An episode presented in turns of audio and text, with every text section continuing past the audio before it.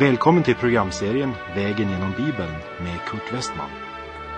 Och vi har nu kommit till kapitel 26 till och med 36 i Första Mosebok om Isak och Jakob. Programmet är producerat av Norea Radio.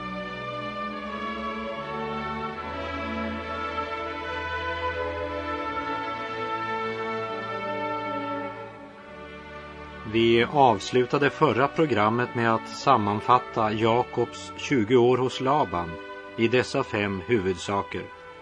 Det första, han hade framgång när det gällde jordisk rikedom. Det andra, det var strävsamma och hårda år. Och det tredje, Jakob var inte ärlig. Och det fjärde, han glömde löftet om att ge Gud tionde. Och det femte, han reste inget altare under dessa 20 år.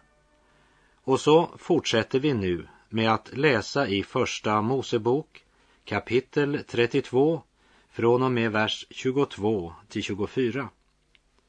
Men under natten steg han upp och tog sina båda hustrur och sina båda tjänstekvinnor och sina elva söner och gick över Jabboks vadställe. Han tog dem och förde dem över bäcken och förde dessutom över vad han i övrigt ägde. Och Jakob blev ensam kvar. Boskapen var nu på andra sidan Jabboks vadställe. Hustru, barn och tjänare likaså. Den sista tjänaren vadar över och Jakob är ensam. Och för första gången på 20 år blir det verkligen stilla i Jakobs liv. Jakobs kamp vid Jabbok har varit tema för både predikningar, vittnesbörd och inte minst spekulationer när man talar om den troendes kamp med Gud i bön, bönekampen. Men innan fantasin och associationerna för oss helt ut i det blå så ska vi lägga märke till några detaljer angående denna strid vid Jabboks vadställe. Jag vet inte hur ofta jag har hört det sagt att det var Jakob som brottades. Men Jakob, han var livrädd inför tanken på att snart möta Esau, som hastar emot honom med 400 man. Och bakom sig så har han Laban och hans söner som hatar honom för att han reste från Haran med så mycket av det de menade var deras boskap. Jakob var klämd mellan bark och ved och han hade varit en lätt match för både Laban och för Esau och han hade ingen lust att brottas med någon. Men om han inte vill, varför hamnar han då i kamp? Jo, det stod här i vers 24.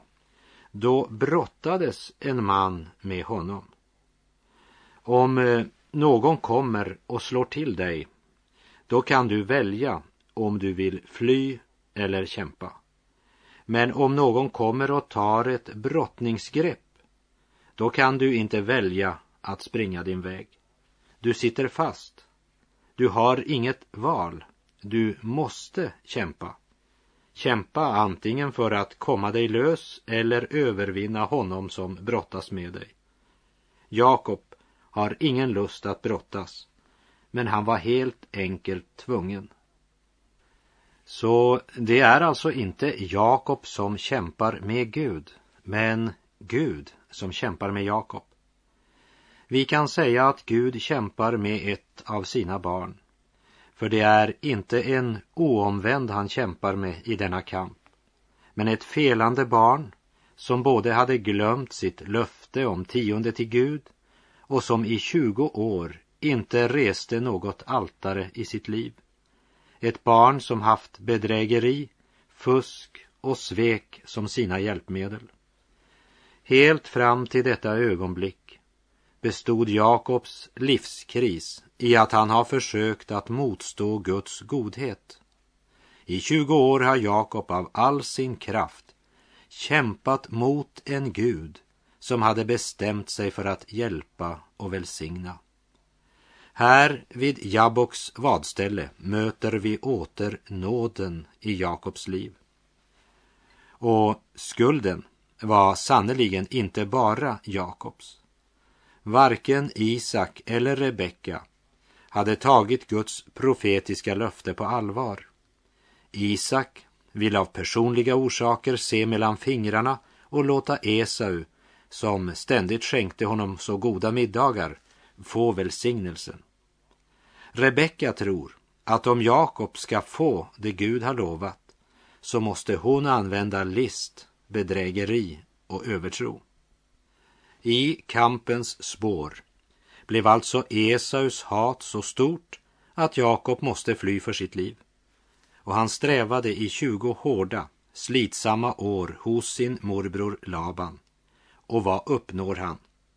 Jo, han uppnår precis det som Gud har lovat honom, varken mer eller mindre. Som någon uttryckte det, i kampens hetta förlorade Jakob mycket av sin egen lycka. Friden och närheten till Gud. Välsignelser som han eljest kunde ha upplevt. Allt offrades på prestigekampens altare. Gud ville ge honom frid och gemenskap. Istället fick Jakob 20 år fyllda av ångest. Därför är det viktigt att vi alltid tar tid att stoppa upp och fråga oss vad är motiven bakom våra handlingar? Gör jag det här därför att jag litar helt och fullt på Gud? Eller gör jag det därför att jag försöker att uppnå egna fördelar? Det finns religiösa aktiviteter och gärningar som har sina rötter i brist på tro.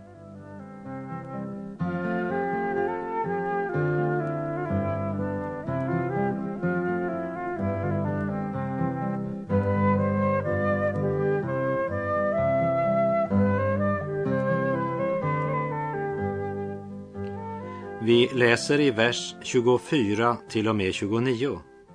Och Jakob blev ensam kvar. Då brottades en man med honom tills morgonrodnaden gick upp.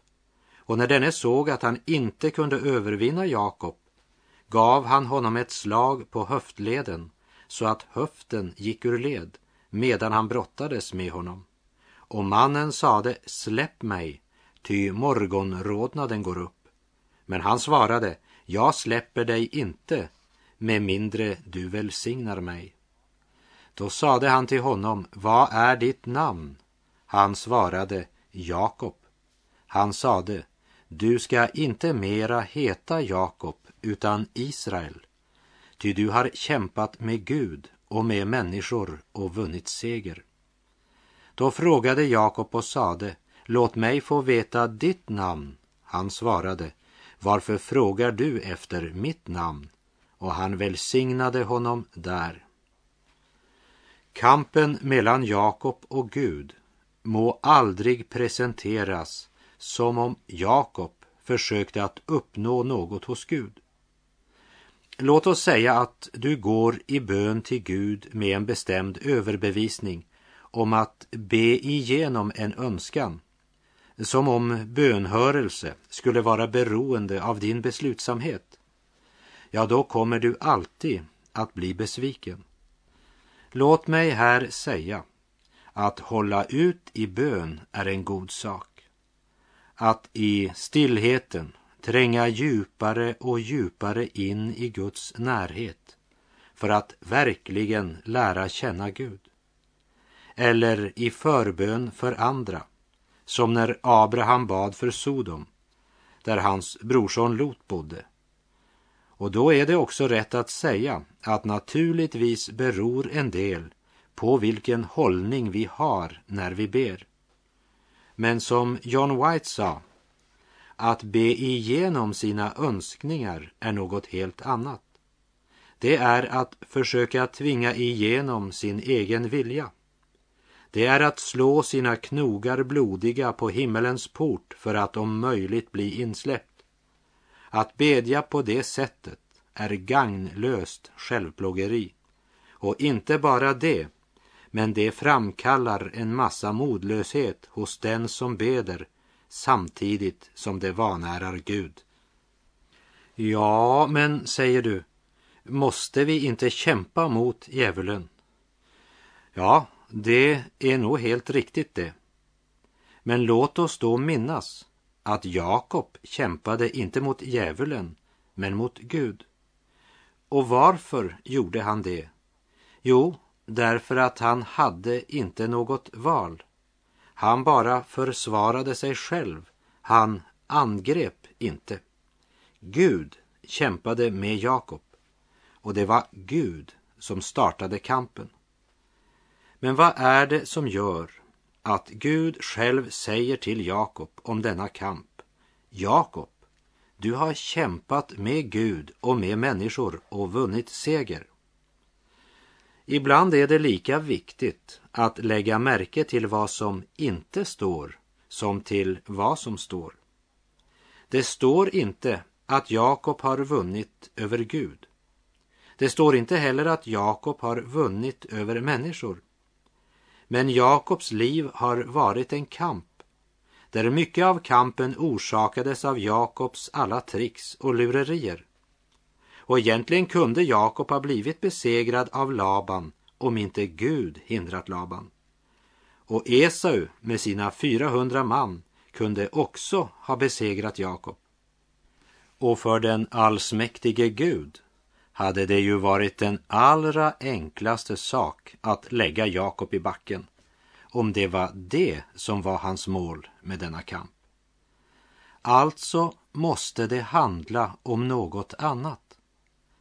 Tänk dig att Gud försöker att få Jakob att förstå något som han genom många år vägrat att förstå.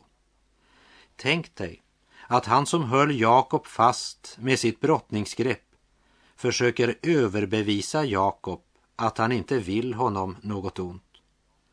Men eh, bedragaren Jakob har ju själv alltid haft baktankar med allt sitt handlande. Genom fusk och bedrägeri lurade han sin äldre bror Esau innan han blev tvungen att fly hemifrån. Hos sin morbror Laban i Haran använde han samma metoder. Men eh, skojaren Laban var ännu smartare än Jakob och lurade i sin tur Jakob. Det var Jakobs bittra erfarenhet. Jakob litar inte på någon. Han kämpar alltid sin egen kamp. Och under dessa nattens timmar kämpar han desperat och skräckslagen, men utan att ge upp. Och vi läser i vers 25. Och när denne såg att han inte kunde övervinna Jakob. Vad betyder det? Kunde verkligen inte Gud böja den här mannen Jakob till marken? O ja, men Gud önskade inte böja Jakobs rygg, men hans vilja. Och den kunde han inte tvinga. Plötsligt känner han smärtan som tränger genom hela kroppen. Guds finger bara snuddar vid Jakob och plötsligt är han hjälplös. Motståndaren har slagit höften ur led. Vilken smärta och vilken lycka. Hur kan jag säga det? Ja, om du skulle hamna i den här situationen så vet jag vad du ville ha gjort. Du ville desperat klamra dig fast till din motståndare av all din kraft. Antingen det eller ramla om på marken. Aldrig har Jakob hållit i en annan människa som han nu höll. Aldrig har han varit så beroende av en annan. Det är som om Jakobs styrka är fördubblad. Jakob håller fast. Det är då han hör sin motståndare säga släpp mig. Hur i all världen skulle han kunna det? Han kunde ju kanske inte ens gå och alla andra hade han sänt vidare. Han var ju ensam kvar. Jag undrar om inte Jakob under dessa smärtfulla, hjälplösa, långa minuter började ana vem som brottades med honom. För hans svar tyder på det. Jag släpper dig inte med mindre du välsignar mig. Och då är vi vid kampens kärna när Jakob säger Jag släpper dig inte med mindre du välsignar mig. Jakobs kärleksfulle och barmhärtige Gud har väntat i över 40 år på att få höra de orden. Gud önskade inte slå Jakobs höft ur led. Men Jakob gav egentligen inte Gud något val. Och han slår höften ur led. Det är väl det sista Gud gör för att övervinna oss. Men där står Jakob nu. Och med höften ur led så bluffar man sig inte undan. Man håller fast eller man faller. Jag släpper dig inte med mindre du välsignar mig. Då säger Herren, vad är ditt namn? Det vill säga, vem är du? Och Jakob svarar, jag är Jakob. Det vill säga, jag är den som bedrager. För det är vad namnet betyder. Först nu förstår han det. Här vid Jabboks vadställe. Nu när han blivit tvungen att stoppa upp. Nu när det äntligen blev stilla efter 20 hektiska strävsamma år. Ansikte till ansikte med Gud upptäcker han sig själv. Jag är Jakob, bedragaren. Han var Jakob, mannen som hade glömt sin Gud. Helt till denna natt vid Jabbok, då han befann sig i den situationen att han måste klamra sig fast till Gud för att inte ramla till marken. Nu erkänner han det. Jag är Jakob. Jag släpper dig inte, säger Jakob. Och så säger han. Jag är bedragaren. Det är jag det. Och då har Herren nått sitt mål. Och ögonblickligen kommer Herrens svar.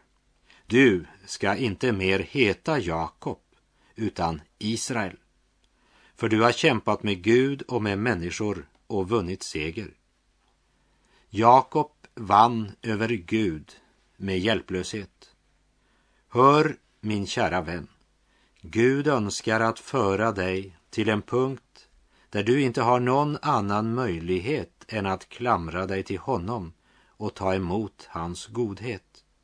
Och han kan föra dig till den punkten och han vill göra det om han måste. Kanske har han redan gjort det. Gud blev mig för stark har jag hört många både unga och äldre vittna. Då har han segrat, jag är övervunnen. Det är att ha kämpat med Gud och vunnit seger. Gud som liv åt allt har givit och naturens lagar skrivit vakar över allt som händer här. Han har lovat att bevara, leda genom nöd och fara i hans närhet alltid trygg jag är.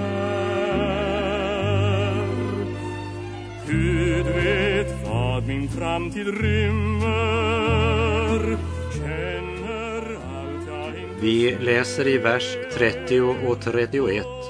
Men Jakob gav platsen namnet Penuel, ty, sade han, jag har sett Gud ansikte mot ansikte och dock har mitt liv blivit räddad. Och när han hade kommit förbi Penuel såg han solen gå upp men han haltade på höften. I kapitel 28, där vi läste om hur Jakob var på flykt från sin bror Esau, han som ville slå ihjäl honom för hans fusk och bedrägeri, så stod det i kapitel 28 och vers 11. Och han kom då till den heliga platsen och stannade där över natten, ty solen hade gått ned. När Jakob rymde hemifrån gick solen ned. Nu, tjugo år senare, stiger solen på nytt över Jakobs himmel. Penuel betyder Guds ansikte eller Guds åsyn. Jakob sa, jag har sett Gud ansikte mot ansikte. Efter Penuel, då man personligen stått ansikte till ansikte med Gud, kommer alltid en ny soluppgång, en ny dag. Före Penuel var Jakob bedragaren som byggde sitt liv på fusk och bedrägeri. Men trots rikdomen han fick var det ett hårt liv därför att synden ger aldrig vad den lovar. Efter Penuel vandrar Jakob i tro och förtröstan. Och när han hade kommit förbi Penuel såg han solen gå upp, men han haltade på höften. Den självsäkra, stadiga Jakob, som alltid kämpat sin kamp med fusk och list, är nu borta. En osäker, stapplande Jakob står kvar vid Jabboks vadställe. Han tar ett försiktigt steg för att känna om det bär. Klarar jag att gå vidare efter denna smäll? Ja, nu är Guds förberedelse klar. Nu kan Jakob möta Esau, haltande på höften. Mänskligt sett skulle man ju tänka att Gud skulle styrka Jakobs höfter inför mötet med sin fruktade bror. Istället görs han hjälplös genom ett slag på höften. Varför? Jo, därför att nu är Jakob stark för första gången i sitt liv. Kanske inte i människors ögon, men dock i Guds.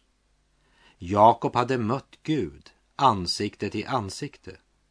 Gud hade nu blivit hans hjärtas skatt och Gud välsignade honom där. Gud var Jakobs skatt och han såg solen gå upp. Men som Paulus uttrycker det i Andra Korinterbrevets fjärde kapitel och vers 7 denna skatt har vi i lerkärl för att det ska vara klart att den väldiga kraften kommer från Gud och inte från oss själva. Den väldiga kraften, det var nu Jakobs styrka.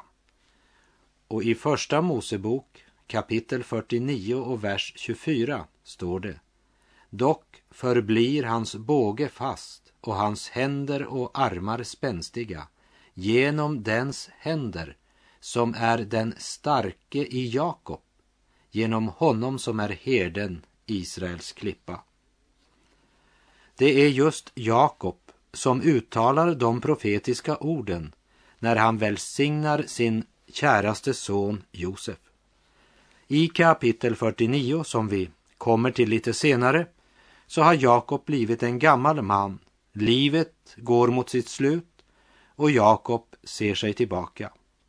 Det är då Jakob säger, genom dens händer som är den starke i Jakob, honom som är herden, Israels klippa. Ja, det var Jakob efter kampen vid Jabboks vad. Inte Jakobs kamp, men Guds kamp med Jakob och han får namnet Israel. Och Israel betyder Gud kämpar. Ja, Gud gör alltid något med oss när vi får möta honom. Hur är det med dig? Också du och jag kommer till vårt jabbok, vårt livs kris, ansikte till ansikte med Gud. Då han möter sitt felande barn som fuskat och upplevt att solen gick ner. Barnet som glömde tionde till Gud. Barnet som glömde altaret. Äntligen är det så stilla. Men hur går det i detta ransakande möte med dig? Mötet med Gud efter år av nederlag, olydnad och självliv år utan altare och helig glöd. Hör detta, du modlösa själ. Gud önskar inte att slå dig till jorden. Han önskar bara överbevisa dig att han är här för att göra dig gott. Min vän, kämpar Gud med dig? Om svaret är ja, vad är det som får dig att stå emot? Han önskar ju bara att ge dig av sin godhet, nåd och omsorg. Varför står du emot? Fruktan kanske? Ingen annan än Gud kan verkligen lösa dig från den. Varför står du emot? Du kanske menar att du borde få det som du önskar, bara denna enda gång. O, du vet inte ditt eget bästa. Tryggare kan ingen vara än Guds lilla barnaskara. Så kom till honom som Jakob vittnar om och säger, han är den starke i Jakob, han som är herden, Israels klippa. Efter kampen vid Jabboks vad ger Jakob platsen namnet Penuel och han ser solen gå upp och han sjunger Jakobs Gud skall dig bevara. Tryggare kan ingen vara än Guds lilla barnaskara Stjärnan nej på himlafästet Fågel nej i kända nästet. Herren sina trogna vårda ut i Sions helga gårdar över dem han sig förbarmar bär dem upp Faders armar. Ingen nöd och ingen lycka skall ut ur hans hand dem rycka. Han vår vän för andra vänner sina barns bekymmer känner. Gläd dig då Jakobs Gud skall dig bevara. För hans vilja måste alla fiender till jorden falla. Vad han tager, vad han giver Samme fader han och bliver och hans mål är blott sanna väl allena